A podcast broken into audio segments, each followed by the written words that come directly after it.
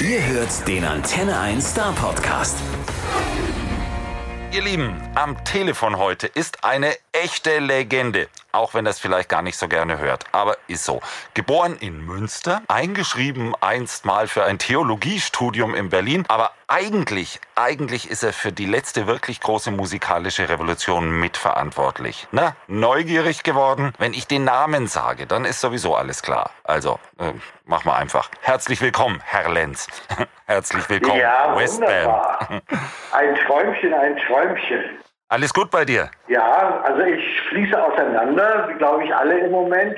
31 Grad und das Leben ist heiter. Ja, genau. Wir haben überraschenderweise endlich Sommer bekommen. Ich habe ich hab gar nicht mehr damit gerechnet. Ja, ja, ja. Du kennst bestimmt den Rudi Carell-Hit. Wann wird's mal wieder richtig Sommer, ne? Ja, genau. Der passt irgendwie in den letzten Jahren nicht mehr so ins Programm. Kennst du das Video dazu mit diesem Leider Fernsehballett? nicht. Leider Musst du dir mal angucken. Da Triller das Fernsehballett mit. Es ist zum Schreien. Wunderbar. Aber Ja, ich, äh, ich hatte auch so eine Radioshow und ich wollte immer mal auf eine Spitze. Ich mache dann nicht immer nur elektronische Musik. Und ich habe mir fest vorgenommen, ich mache so eine Show, äh, die soll dann heißen, ist das noch Schlager oder ist das schon Chanson? Da will ich solche Perlen der deutschen Musikkultur mal geben. Und mit so französischen, so einem Soundclash, mit französischen Chansons und deutschen Schlagern. das hört sich ja durchaus interessant, äh, in- interessant an, weil die äh, Trennlinie zwischen Chanson und Schlager ist ja manchmal schon mh, fließend. Genau, absolut. Wobei der absolut. eingangs erwähnte Rudi Carell, so musikalischer Klugschiss, ja, aber eigentlich City of New Orleans ist, ne? Also ein Cover. Schon in den 70ern haben die wie die Blöden gecovert. Ah, ja, ja, stimmt. Das, äh, ich kenne mich immer, in dem Fall weiß ich gar nicht, ob ich das Original kenne. Da, da, da, da, da, Doch, doch, doch, doch, doch. Aber ich weiß gar nicht genau. Du musst mal einfach, einfach, einfach googeln. City of New Orleans, den, den, Ah ja, doch, jetzt. den jetzt, Song jetzt findest du? Zurück. Doch, doch, natürlich. City of New Orleans. genau, wann Ah, war's das- mal? Ja, ja, doch, doch, doch, doch, doch. Klar, klar. Mein Gott, wie weit ist es gekommen? Ich sitze mit Westbam am Telefon und unterhalte mich über Rudi Carell. Sehr gut. Ja, genau, aber da, dafür bin ich auch berühmt. Man kann sich mit mir über alles unterhalten. Absolut alles. Ja, genau. Und ich habe ja irgendwie, ich habe mir vorher echt überlegt, worüber wir uns unterhalten. Wir müssten eigentlich ein paar Stunden allein über elektronische Musik der letzten Jahrzehnte reden. Ich meine, du machst Alben seit 88. Musik machst du seit irgendwie, ah, weiß gar nicht, 70er irgendwie. Noch viel Ja, länger auf nicht jeden ganz. Fall. Nicht ganz? Ja, ja, also ich äh, habe äh, meine erste Band gehabt 1980 mit 15. Da habe ich auch schon Synthi gespielt und Bass. Aber Punkrock. Punkrock, ja, ja. naja, wobei Punkrock, damals in den New Wave-Zeiten, da war das ja, also es gibt da eine tolle Aufnahme von mir irgendwie auch bei den Kunststudenten auf einer Party, wo ich nur alleine auf der Bühne bin und ich spiele die ganze Zeit nur eine elektronische Sequenz. Und die Leute gucken so zu. Es ist halt, damals war das ja so mit Minimalismus und nicht so das große Ding. Und du hörst dann so aus dem Hintergrund nur so eine Stimme, die dann immer so aufhören.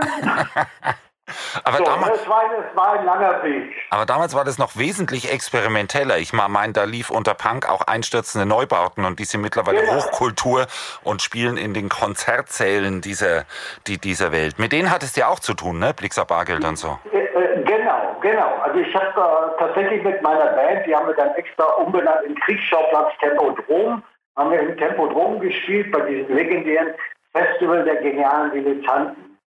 Und habe ich auch Bass gespielt.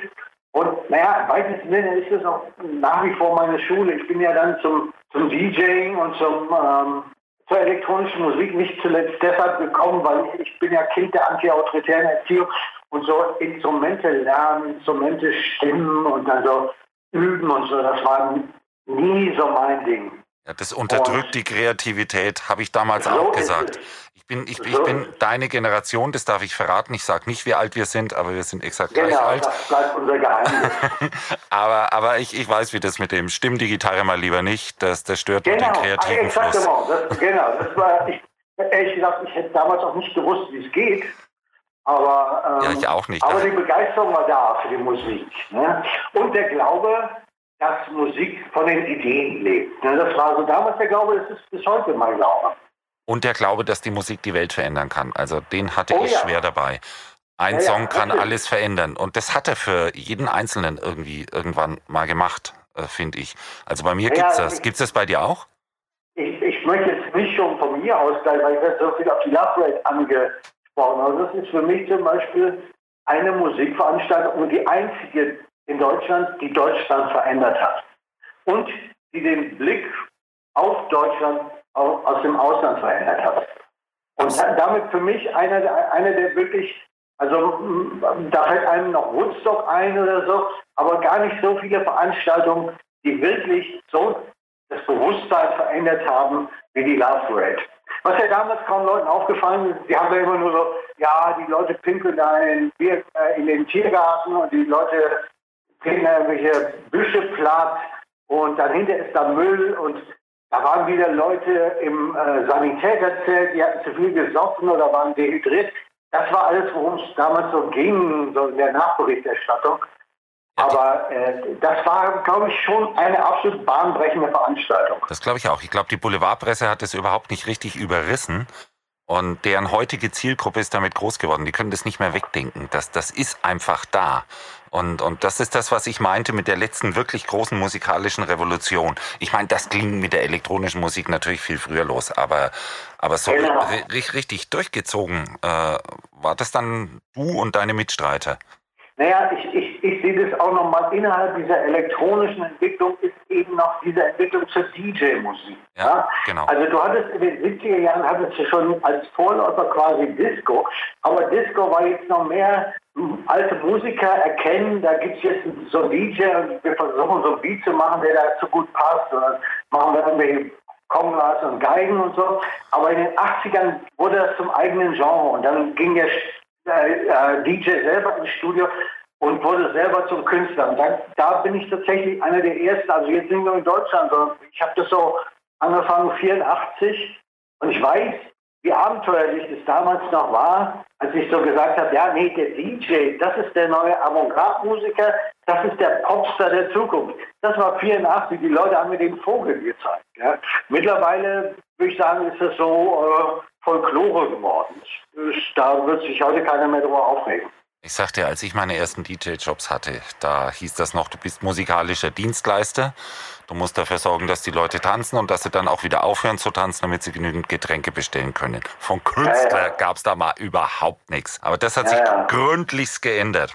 Absolut. Der Beweis ist unter anderem äh, dein allerneuestes Werk. Also, also wir müssen das jetzt kurz ansprechen, bevor wir uns gänzlich verplaudern. Ja? Das Ding heißt Famous Last Songs Volume 1. Oh Mann, Ja. was für ein Titel. Das klingt zum einen, oh Gott, Abschied. Kann doch überhaupt nicht sein. Aber es heißt ja auch Volume 1. Äh, So. Also, was will uns der Künstler damit sagen? Ich komme aus einer Generation, da wurde auf den DJ noch so herabgeblickt. Mein Vorgänger in dem ersten Club, der hat auch mit Bier gezapft. Von daher, so zwischen den Flaschen quasi. Und von daher äh, habe ich immer so eine kleine Neigung dazu, so, so auch zu überreichen, zu überhöhen. Auch mit meinen Titeln sozusagen. Das muss immer so ein bisschen larger sein. Jetzt mit Famous Last Songs ist für mich die Geschichte, äh, ich, ich war auch immer so ein DJ, also okay, jetzt komme ich schon wieder auf die Love Rate. Ich hatte dann die Hymne gemacht und die lief als letztes Stück. Aber mir haben auch immer Kollegen erzählt, ja, Max, hier dein You Need the Drugs oder Old School Baby oder so, das spiele ich immer am Ende vom Abend. Und daher kommt da so ein bisschen auch die Selbstironie rein mit, ah Leute, hier habe ich wieder ein paar famous last Songs für euch. Aber genau, weil ich das schon hab kommen sehen mit, äh, wie hörst du jetzt auf, äh, habe ich gedacht, nee, nee, diesmal sind wir klug und hängen ein Volume One dran. Dann weiß jeder, nein, es ist noch nicht zu Ende. Und man weiß, bei wirklich guten Dingen gibt's auch noch die zehnte Fortsetzung. So ist es, ne, genau. Ich habe genau, ich habe das Drehbuch noch nicht geschrieben, aber ich habe schon so ein paar Plots im Hinterkopf. Dann schauen wir mal. Du hattest ja in letzter Zeit so, so richtig ordentlich Zeit, äh, gezwungenermaßen. Auflegen war ja nicht in den letzten Monaten. Genau.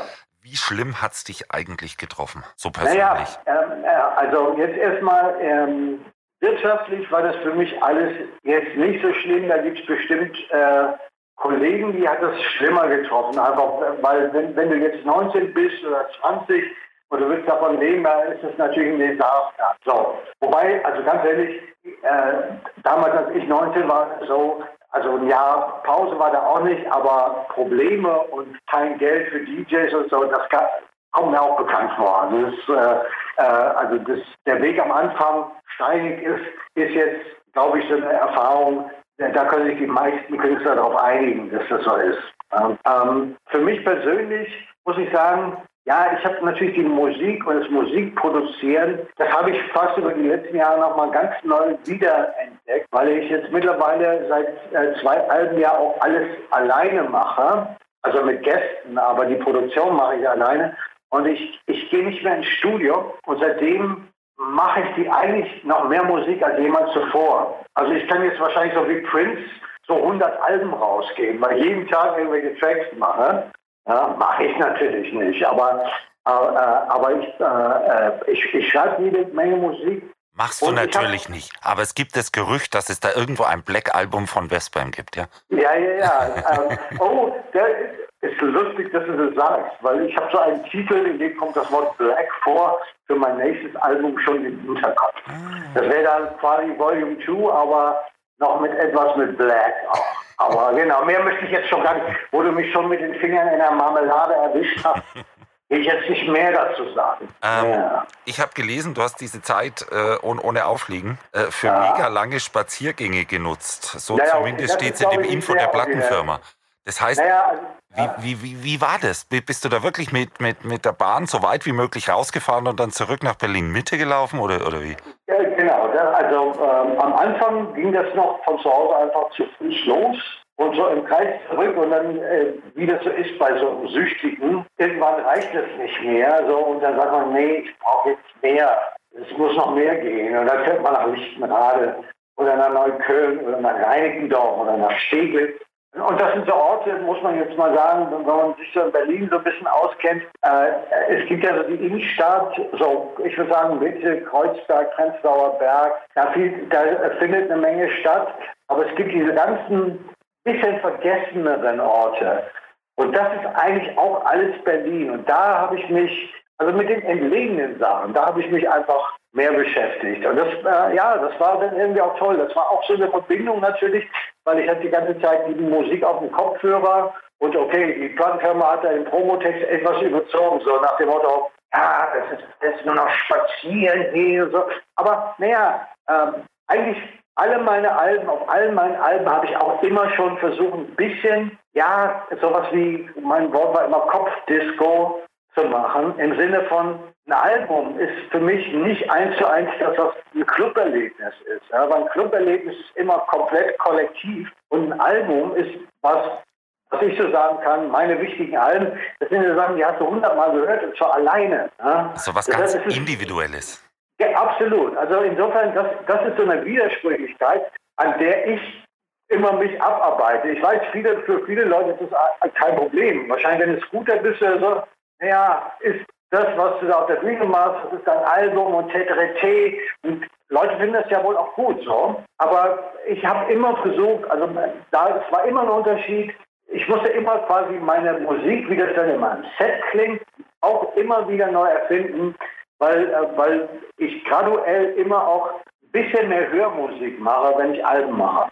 Aber das finde ich auch, ich meine, es ist jetzt, wenn du dich selber als Marke betrachtest, macht es dein Leben etwas komplizierter, weil die Leute das dann manchmal so ein kleines Verständnisproblem haben.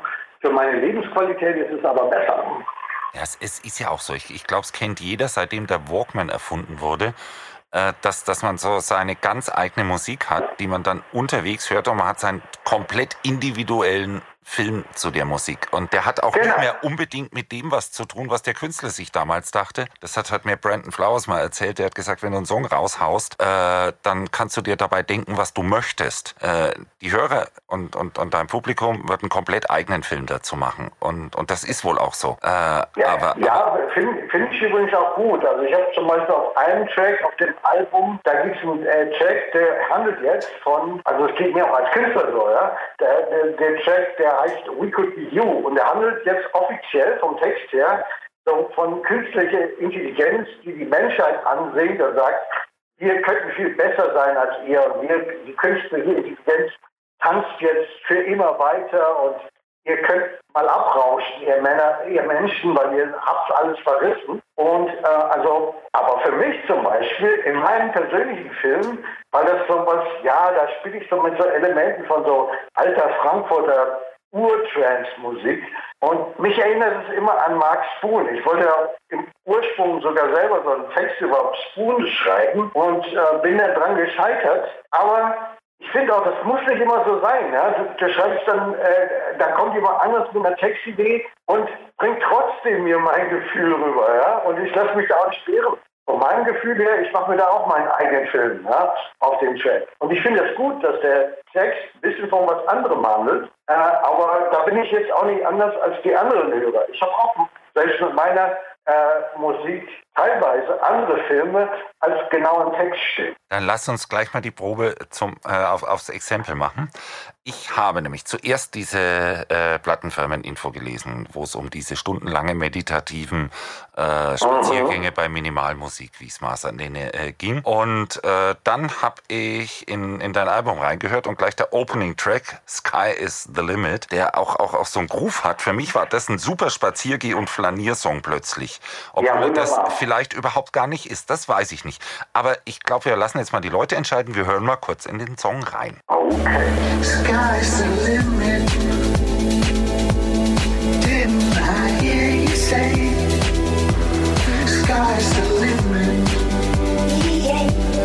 Didn't I hear you say?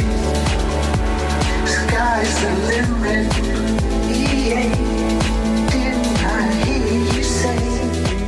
Das war Sky is the Limit der Opening-Track vom neuen Westbam-Album Famous Last Songs Volume 1 und der ist auch noch mit einem dieser unfassbar vielen Gäste, über die wir auch noch reden. In dem Fall ist es John Marsh.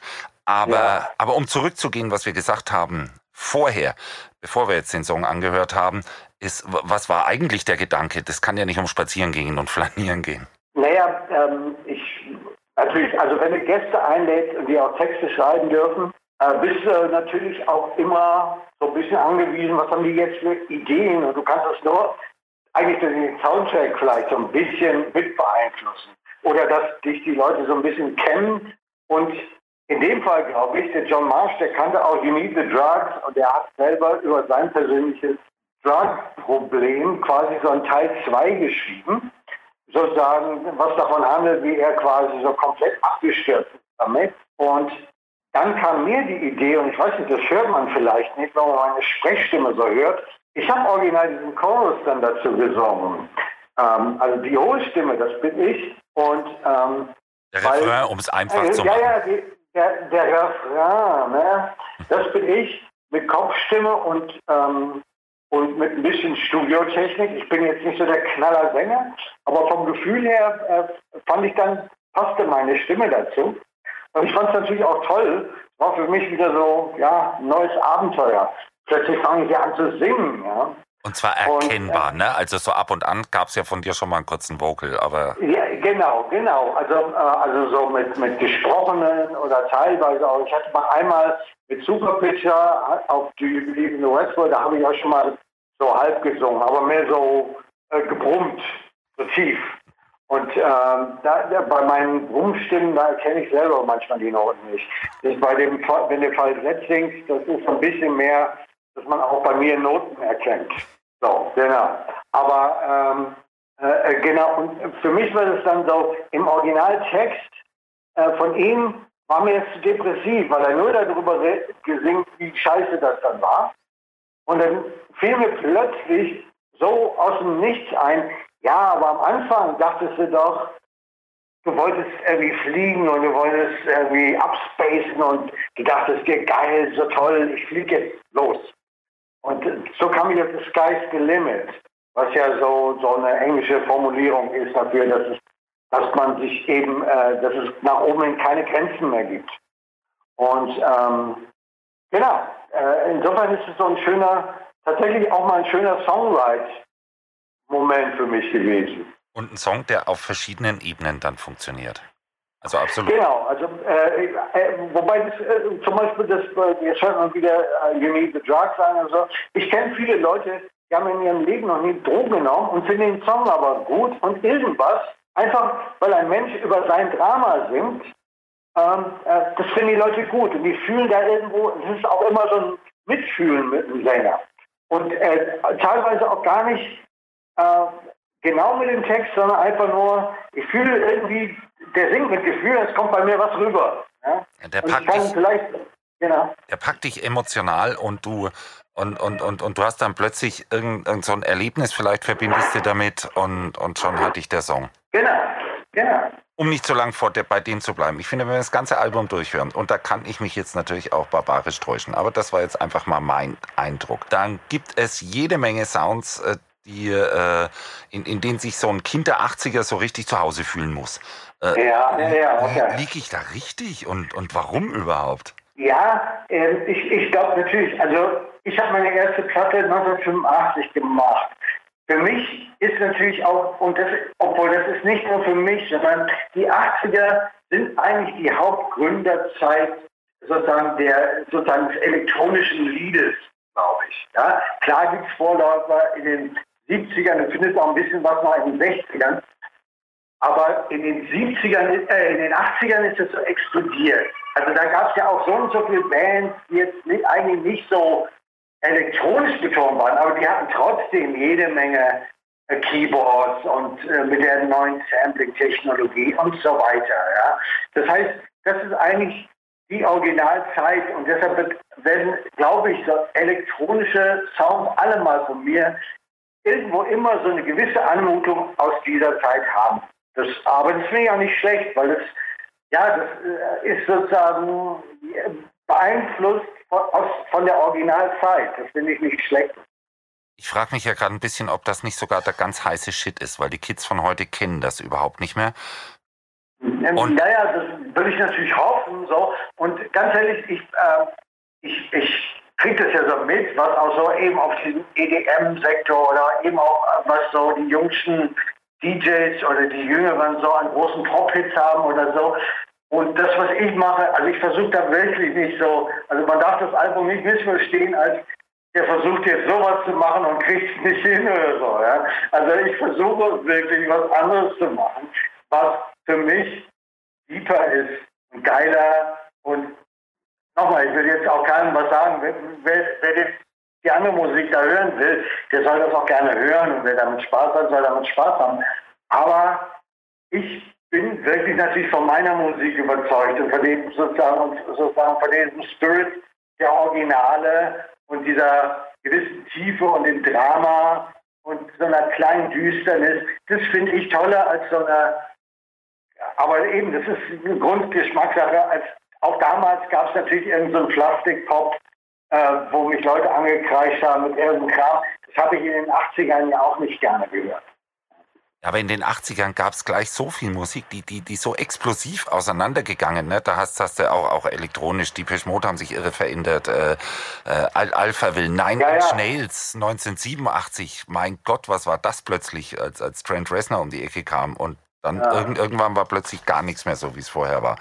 Und, und irgendwie hört sich dieses Album an, wie wenn du auf eine Reise gehen kannst. Und damit meine ich jetzt nicht die Zeitreise in die 80er, sondern dieses Album ist dermaßen abwechslungsreich, finde jetzt wieder mal ich. Müsst, Danke. müsst ihr da draußen selber entscheiden. Und, und den Beweis kann ich antreten, ne?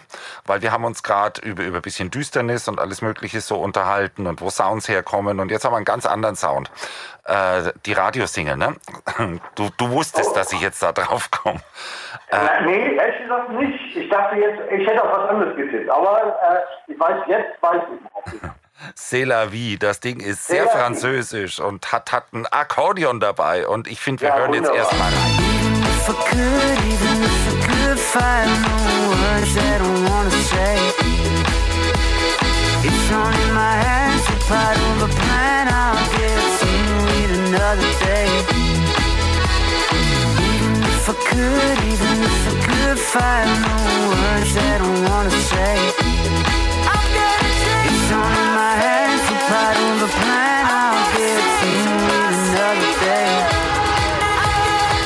Das war Cela Vie. Das ist im Übrigen auch die neue Radiosingle von Westbam. Und das klingt wieder mal ganz anders wie das, was wir gerade gehört haben. Was ist denn die Geschichte hinter dem Track? So flanieren durch Berlin wie durch Paris und dazu Akkordeon, so ein bisschen Chanson. Äh, also dieser Akkordeon-Sound, das ist ja so, so tatsächlich Chanson 50er, 60er Jahre. Ja, ja, ganz ehrlich, es war für mich, ich, also ich, die Geschichte ist, ich hatte vor Jahr und Tag so eine Idee, eigentlich für ein ganz anderes Lied. Und die, da waren diese Grundakkorde schon da. Und äh, über einen Typen hatte ich einen Akkordeonspieler kennengelernt und der war im Studio und der hat so eine kleine Session gemacht und dann passte das damals nicht. Dann hatte ich das so auf die Halde gelegt, aber dann war mir das immer im Gedächtnis geblieben. Und dann dachte ich, Max, Alter, irgendwas, was dir immer im Kopf rumspukt, da ist was dran. Und dann habe ich das wieder hervorgeholt und dann habe ich erst ein Instrumental damit gemacht. Und das Instrumental, das spiele ich seit Jahren eben auch wieder als letztes Lied häufig. So, ja. Und das, also zum Beispiel in Hamburg, ja, im Übel und Gefährlich als letztes Lied. Und die Leute sind so durchgedreht, weil es natürlich irgendwie sowas Waterkant-mäßiges auch so hat irgendwie. Und, ähm, oder keine Ahnung, aber so kann man es eben auch hören. Und ähm, ja, und dann geht das so weiter. Äh, dann, äh, die Plattenfirma fand es dann auch ganz toll. Und in dem Fall, sonst hatte ich immer die Ideen für irgendwelche Sänger. Dann wollten die einen Sänger haben. Ich sagte, mir fällt dazu nicht ein. Habt ihr, habt ihr eine Idee? Und dann kamen die mit diesem Richard Judge an. Der ist tatsächlich so ziemlich der jüngste Sänger, glaube ich. Ich weiß gar nicht genau, wie alt er ist, aber er ist sozusagen der jüngste unter den Sängern. Ähm, was bei mir nicht unbedingt was heißen muss, weil die anderen sind ja eher so in meinem Alter. Wir wollten ja nicht über unser Alter reden. Aber egal. äh, und, äh, aber lustigerweise kam der dann mit dem Text an und das ist dann für mich das Lustige, äh, dass die Leute, je jünger sie sind, desto resümierender und desto rückblickartiger singen die teilweise und in dem Fall auch. Aber, äh, und ich, ich ähm, ähm, fand es dann, also für mich ist es mittlerweile einer der Highlights auf dem Album, so, wo ich wirklich, also jetzt nicht nur sage, ah, das ist jetzt die Radios-Dinger, aber ich sage, das ist so ein Aspekt und das bringt für mich so eine frische Farbe in das Gemälde, dass es für mich einfach toll ist. Ja? Und ich, ich kenne auch keine, also mir persönlich, ich weiß nicht, ob du sagen willst, ich kenne kein anderes Lied, was so ist wie Céline. Das ist ganz komisches Lied, also elektronisch, chansonmäßig, bisschen poppig, ein bisschen dubbig. Also da sind so viele verschiedene Aspekte drin und auch, auch in meiner Musik ist es so eine äh, äh Ausnahmeerscheinung wieder, das Lied. Aber das finde ich, dafür lebe ich eigentlich. Dass, ähm, für dieses Abenteuer, ja, dass ich plötzlich auf irgendwas komme und ich baue was zusammen und irgendwann denke ich, wow, Alter, was ist das denn bitte? Ja, das, das, äh, das ist eigentlich das, was für mich das Produzieren bis heute so spannend erhält. Ja? Dass ich äh, am Morgen aufstehe und denke, ja, was wird's werden? Und dann passiert sowas. Und dann, in dem Fall, entwickelt sich da was über zwei, drei Jahre. Ja? Und am Ende kommt da irgendwie sowas raus und ich denke, wow, Alter, wie bist du eigentlich da hingekommen? Ja? Aber das, äh, nochmal, wenn es diese Momente nicht gäbe, wäre mir das nach 30 Jahren auch echt zu langweilig, noch Musik zu machen. Und das ist genau das, was ich meinte, dass das Album einen komplett mit auf die Reise nimmt. Wobei du hast mir jetzt natürlich dieses Bild wieder in den Kopf gesetzt, übel und gefährlich, verstehst du? Ich komme um 5 Uhr morgens, Sonnenaufgang, raus aus dem Bunker und dann, okay. Ja, ähm, ja, ja, wunderbar. Naja, gut. Und schon ist es wieder, wieder, passiert. Genau, ja, ja, naja, okay. Einfach gleich wieder vergessen. Obwohl, jetzt, äh, da kann, schönes kann ich, ja, jetzt und übrigens habe ich noch eine andere Idee, nämlich ich habe auch noch damals Footage gedreht, da haben wir jetzt ein Video mitgemacht, das ist so toll geworden, weil du denkst ja irgendwie auch, dass es so sommerlich ist, das Lied Tel Aviv. Und so, man denkt ja irgendwie Sonne und dann dachte ich, aber ich mache ein Video und dann laufe ich so als russischer Seemann auf der zugefrorenen Ostsee rum. Und das Video ist so ein, auch wieder so ein Flavor in eine neue Richtung. Äh, also auf einer Party in Russland und ich alleine auf dem ewigen Eis irgendwie so. Und da das immer so hin und her geschnitten. Und äh, äh, ja, wie gesagt, also äh, das, äh, da bin ich einfach sehr glücklich und sehr begeistert, dass das alles so geklappt hat. Ah, da hat alles, ah, da hat so viel geklappt drauf. Ich meine, es gibt fast nur Vocal Tracks auf dem Album, das wollen wir mal sagen. Fast. Ja. Fast nur. Und es gibt immer Prominenz dabei bei der Unterstützung. Also ich will mal so ein paar nennen, die wirklich jeder kennt. Henning Wieland von H-Blocks, äh, Inga Humpe, äh, sogar Schauspielgott Ben Becker ist dabei. Und jetzt mal so unter uns, ich frage mich da schon, kommen die alle freiwillig oder, oder musst du die irgendwie nötigen? Ja, wo, wobei, wenn mein Album davor, da hatte ich so ein Album, wo alles nur so Weltstars waren, die ich aber überhaupt, zu denen ich keine persönliche Beziehung habe und die ich natürlich sehr bewundere, die großartige Künstler sind, ja, äh, aber die ich auch nie kennengelernt habe. Da wird mir dann ein Tape zugeschickt, die singen dann auch einen Track von mir drauf oder, oder schicken mir auch nur einen Schnipsel oder so. So, bei dem neuen Album war das mehr so, also das sind alles Homies von mir. Und das ist mehr so ein Nachbarschaftsalbum. Das heißt also, bei, beim, beim, sorry, aber beim Album vorher ja. hast du sie nötigen müssen und die hier sind alles irgendwelche Buddies und die wollten zusammen machen. Ja, ge genau. Das sind, das sind alles Leute, die da wirklich so eine Freude dann haben. Und das möchte ich den anderen auch nicht absprechen. Ich weiß es bloß nicht, weil ich ihn einfach nicht kennengelernt habe. Und äh, quasi das immer indirekt. Ich habe immer gesagt, das ist so Musizieren mit dem brennenden Dornenstrauch irgendwie. Da kommt irgendeine Stimme raus, du weißt nicht, was der denkt, du hast nie mit ihm gesprochen und du hörst, kriegst auch später kein Feedback eigentlich. So, ja. Nochmal, das muss auch nicht immer sein. Ich fand das, das war ein tolles Konzept, aber beim, beim neuen Album, ich bin halt also immer so auch konzeptionell halt unterwegs. Beim neuen Album war es eben so wieder genau das Gegenteil. Das sind alles Leute, die ich äh, äh, gut finde, die ich lange kenne, eben mit kleinen Ausnahmen. Richard Judge zum Beispiel kann ich wohl nicht, aber Ebenso gab es bei Whiskey Sets gab es dann auch ein, zwei Freunde noch, die gesungen haben. Also immer alles, auch immer mit einer, Aus, mit einer kleinen Ausnahme. Aber tendenziell ist das eben sozusagen das, das Homie-Album jetzt. Also zum Beispiel die Inga, ja, die kenne ich. Da war ich mit 15, 1980 zum ersten Mal auf dem Neon Babies Konzert und habe die schon live gesehen. Ja, das ist ja jetzt schon eine Ewigkeit her. Und die habe ich immer wieder getroffen. Die hat auch schon ein paar Alben von mir gesungen. Und ist einfach ein cooler Mensch und jemand, ja, für mich ein musikalischer Lebensbegleiter. So, ja. Und äh, äh, ja, da, äh, das ist einfach äh, ähm, auch eine tolle Art, Musik zu machen. Und das ist halt das Konzept von diesem Album jetzt geworden. Und das geht so weit, dass die zum Teil auch mitgeschrieben haben, ne? Also, genau. Also genau. Ben Becker hat ja auch ein bisschen Text mitgeschrieben, nehme ich an, ne? Genau. Ja, mit Ben Becker, das war ganz toll. Den habe ich ja kennengelernt. Irgendwann, also ich kann den von sehen, kannten wir uns seit 100 Jahren. Und irgendwo haben wir uns mal angenähert, lustigerweise auch in Hamburg in so einem Restaurant. Da äh, haben wir uns zufällig getroffen. Dann haben wir uns so ein bisschen angefreundet. Da war ich bei ihm zu Hause vor ein paar Monaten.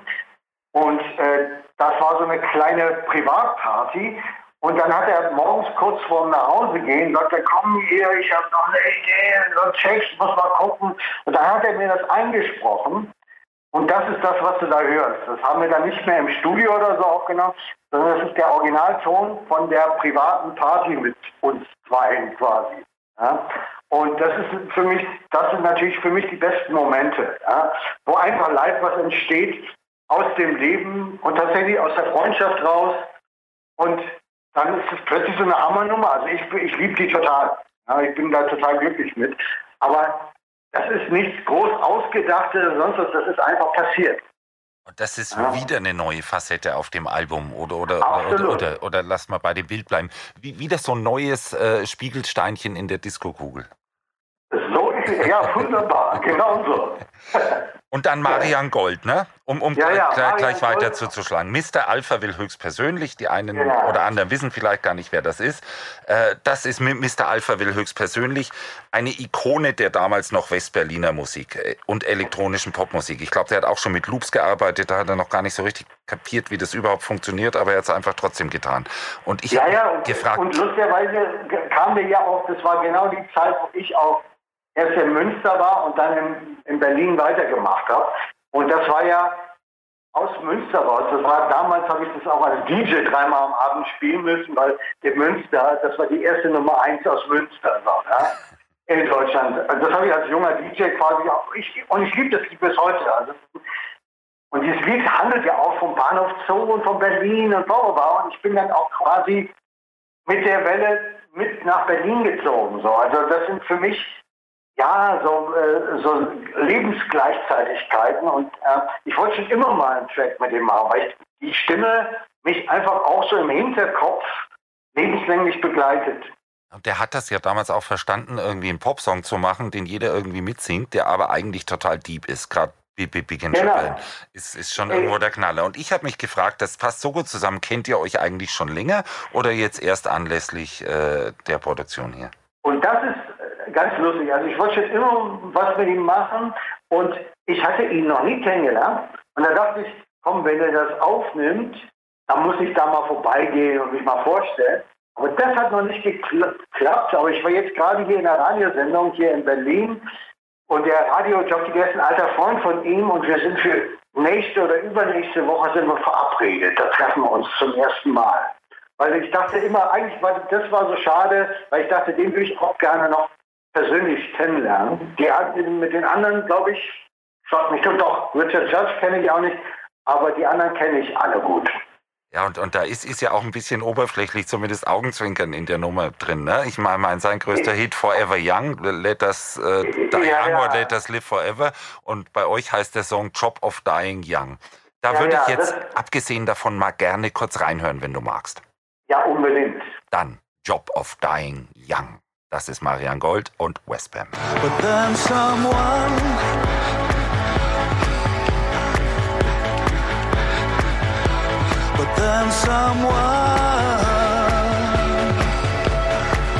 has got the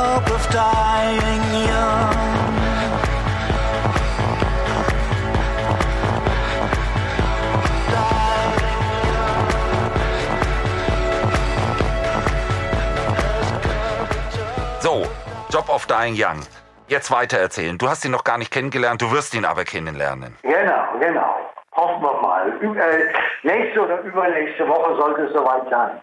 Genau. Also wir haben so ein bisschen Kontakt über die Nummer.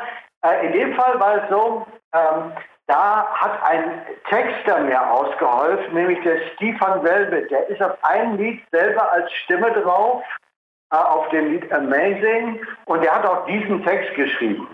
Und ähm, äh, da dachten wir, ja, welche Stimme könnte da passen? Äh, äh, fiel uns Marian Gold ein. Und ähm, ähm, das Tolle ist, auch der Marian hat ja mittlerweile, also er hat ja so eine junge Stimme, 83 gehabt, aber die ist so brüchig geworden, die klingt so älter.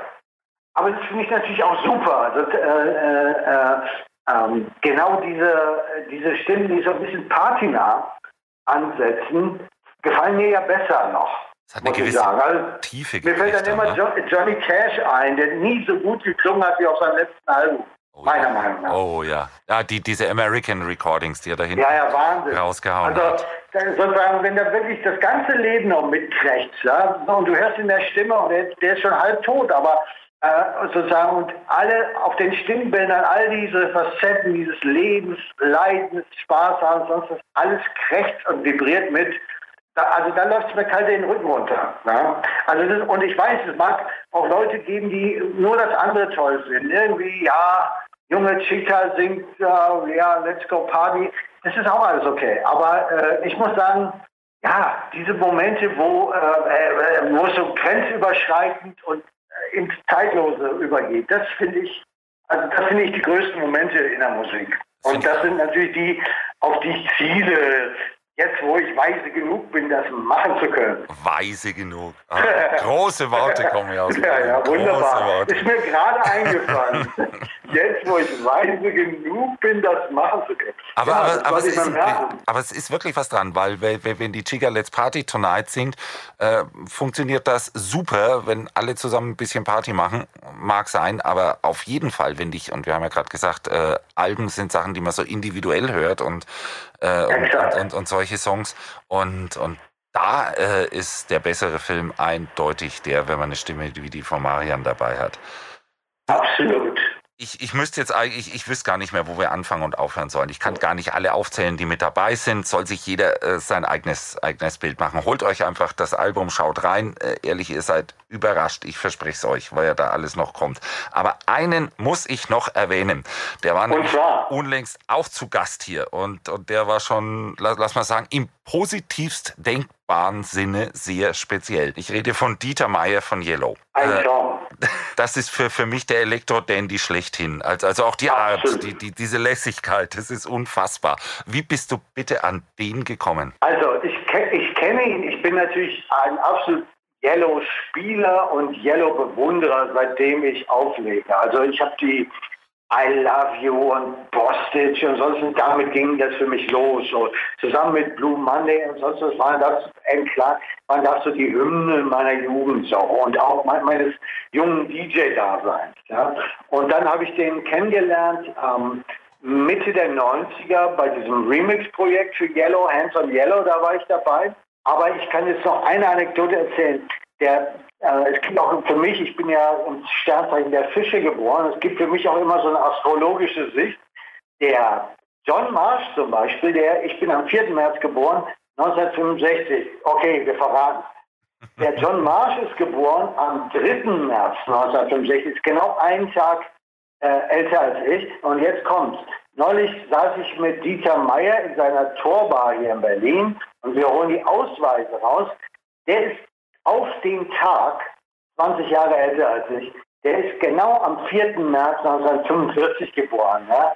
Also das, also ein absolut, von daher ist es auch neben so einer Münster-Berlin-Achse ist da auch noch so eine Fischebrüder-Achse in diesem Album drin. Und Fischebrüder sind natürlich auch immer besonders an den großen, letzten und tiefsten Dingen interessiert.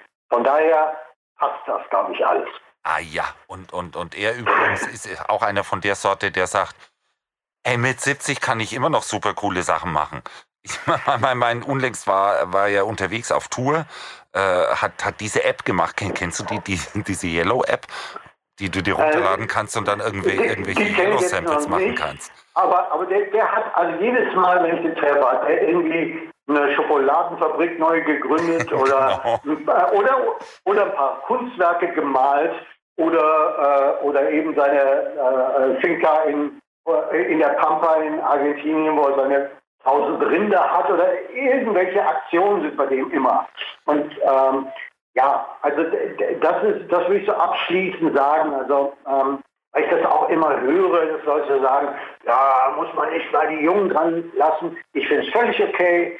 Auch im Gegenteil, ich würde jedem immer Mut machen. Leute, macht Kunst. Ob ihr 15 seid, ob ihr 20 seid, macht es. Aber äh, äh, das hört auch nicht auf. Du gehst als Künstler nicht aufs Alpenteil, sondern du hast was mitzuteilen. Du hast deine Kunst weiterzuentwickeln. Und ja, ich lebe dafür, ich brenne dafür. Und das lasse ich mir auch nicht verbieten. Ja, ja um Gottes Willen. Ich habe im Rolling Stone, oh, mir fallen wieder Sachen ein. Ich habe ja gesagt, man verplaudert sich hier leicht. Äh, unlängst stand im Rolling Stone, dass dank äh, Bruce Springsteen 70 jetzt das neue 50 ist. So okay, gerechnet ja. äh, sind wir jetzt mal hier entspannt äh, Mitte 30 und haben ja, noch ein langes und erfülltes künstlerisches Leben vor uns. Unbedingt. Unbedingt. Nee, also finde ich äh, jetzt nochmal. Also äh, ich diskriminiere auch keine Leute, die jung sind. Ja? Man kann sich teilweise auch mit Siebenjährigen vernünftig unterhalten. So ist das ja nicht. Ja? Ich, also alle, du bist, ähm, du bist auch äh, als junger Mensch durchaus imstande, ganz tolle Sachen zu machen. Und manche Leute sagen ja auch, ja, neulich las ich was von Olli Schulz, der sagt jetzt, er kennt gar keinen, der nach 43 noch ein gutes Album gemacht hätte. Also nach meiner, also ich will jetzt nicht angeben, aber in meiner Musik und in dem, was ich mache, ich weiß nicht, ob ich größere Hits habe oder so, als mit 20 oder 30. Aber dass meine Musik jetzt schlechter wäre oder weniger tief oder weniger geil. Ey, sorry, ich sehe es nicht so. Wirklich, von meinem ganzen Herzen, ich sehe es nicht so. Also ich glaube mal, Olli wollte einfach die Punch mitnehmen. Weil da, ja, ja, da, da, da, glaubt er doch nicht selber wirklich dran. Ne? Also, also ich glaube nicht, dass, dass Kunst in irgendeiner Form was mit äh, Alter zu tun hat, sondern einfach mit dem Willen, sich künstlerisch und kreativ auszudrücken. Ha. Ja, aber ja, aber weißt du zum Beispiel die Punk. Ich war ja auch mit 15 Punk. Aber Und ich zum Beispiel, ich, Johnny Rotten war einer meiner großen Helden. Aber wenn du so irgendwie mit so einer Pose alt wirst und die nur einfach immer wieder bringst, das finde ich auch nicht gut. Ja? Also ich finde schon, man ist aufgefordert als Mensch, äh, auch, äh, also wenn du dann irgendwie was machst, versuchst was zu machen für andere, dann versuch auch dich neu zu erfinden, dann doch auch wieder. Ja? Versuch irgendwo der Sache noch wieder was abzugewinnen, wo dann andere Leute geflasht sind und sagen, wow, Alter, wo kam das jetzt her? Ja? Also das würde ich auch immer sagen, dass das zumindest die Denkrichtung sein sollte. Ja, wobei man dann auch sagen kann, wenn einer sich eigentlich nur noch selber zitiert, dann ist es auch keine Kunst mehr tatsächlich, weil es dann ja auch äh, äh, eigentlich Selbstzitat ist, aber kein Ausdruck mehr. Genau, also das ist ja beides. Also du willst natürlich irgendwo so ein bisschen erkennbar sein als Künstler.